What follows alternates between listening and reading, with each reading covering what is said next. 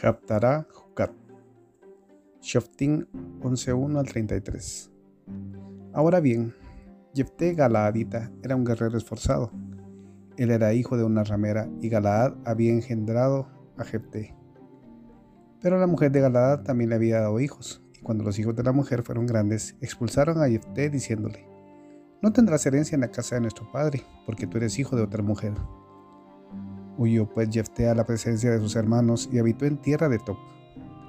Y se agruparon alrededor de Jefté hombres ociosos que lo acompañaban en sus correrías. Y andando el tiempo, aconteció que los hijos de Amón hicieron guerra contra Israel. Y cuando los amonitas atacaron a Israel, los ancianos de Galaad fueron en busca de Jefté en tierra de Tob y dijeron a Jefté, ven, y será nuestro jefe y lucharemos contra los hijos de Amón. Pero Jefté contestó a los ancianos de Galaad, ¿No sois vosotros los que me aborrecisteis y me expulsasteis de la casa de mi padre? ¿Por qué pues venís ahora a mí cuando estáis en aprietos? Entonces los ancianos de Galaad dijeron a Jefté, por esto precisamente nos tornamos ahora a ti, para que vengas con nosotros y luches contra los hijos de Amón y nos sirvas por caudillo a todos los habitantes de Galaad. Y Jefté dijo a los ancianos de Galaad, si me hacéis volver para guerrear contra los hijos de Amón y el Eterno me los entrega, yo seré vuestro caudillo. Y los ancianos de Galaad dijeron a Jefté, el Eterno sea testigo entre nosotros de que tal como has dicho, así hemos de hacer. Entonces Jefté partió con los ancianos de Galaad y el pueblo lo proclamaron como jefe y caudillo, y profirió Jefté todas sus promesas en presencia del Eterno en Mizpah. Luego envió Jefté mensajeros al rey de los hijos de Amón diciendo, ¿qué hay entre tú y yo para que hayas venido contra mí a hacer guerra en mi tierra?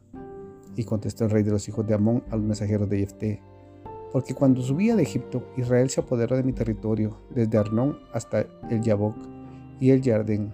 Ahora pues, devuélvelo en paz.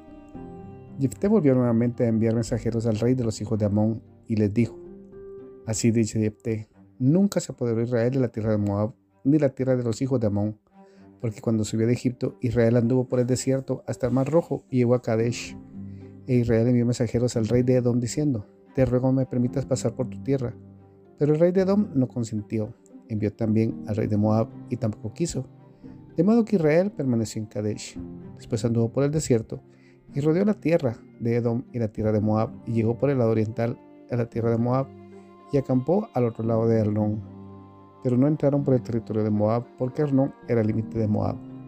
Entonces Israel envió mensajeros a Sejón, rey de los amorreos, rey de Heshbon, para decirle, te ruego que nos permitas pasar por tu tierra hasta mi lugar.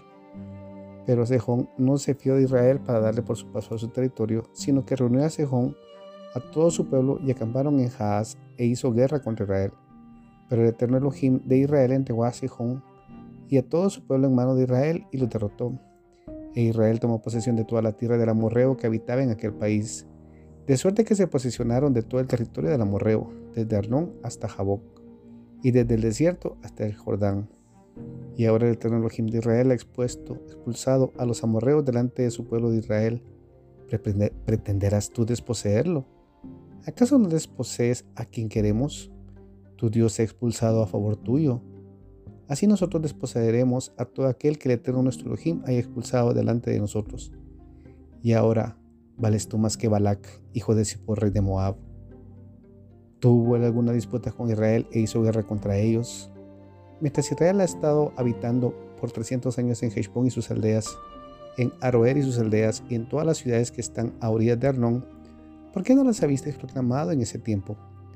Así que yo no he pecado contra ti y tú haces mal conmigo al combatir contra mí.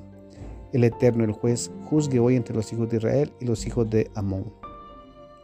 Pero el rey de los amonitas no escuchó las palabras de Jefté, había enviado a decir. Entonces el Espíritu del Eterno vino sobre Jefté, el cual atravesó Galaad, y Manashe pasó a Mispa de Galaad, y de Mispa de Galaad fue hacia los hijos de Amón. E hizo Jefté un voto al Eterno diciendo, si en verdad entregas a los hijos de Amón en mi mano, cualquiera que salga a mi encuentro por las puertas de mi casa, cuando yo vuelva de los hijos de Amón en paz, será el Eterno y lo ofreceré en holocausto. Así pues Jefté fue hacia los hijos de Amón para guerrear contra ellos y el Eterno los entregó en su mano. Y les convocó una muy grande derrota desde Aroer hasta llegar a Minim, 20 millas, hasta la vega de las viñas. Así fueron humillados los hijos de Amón ante los hijos de Israel.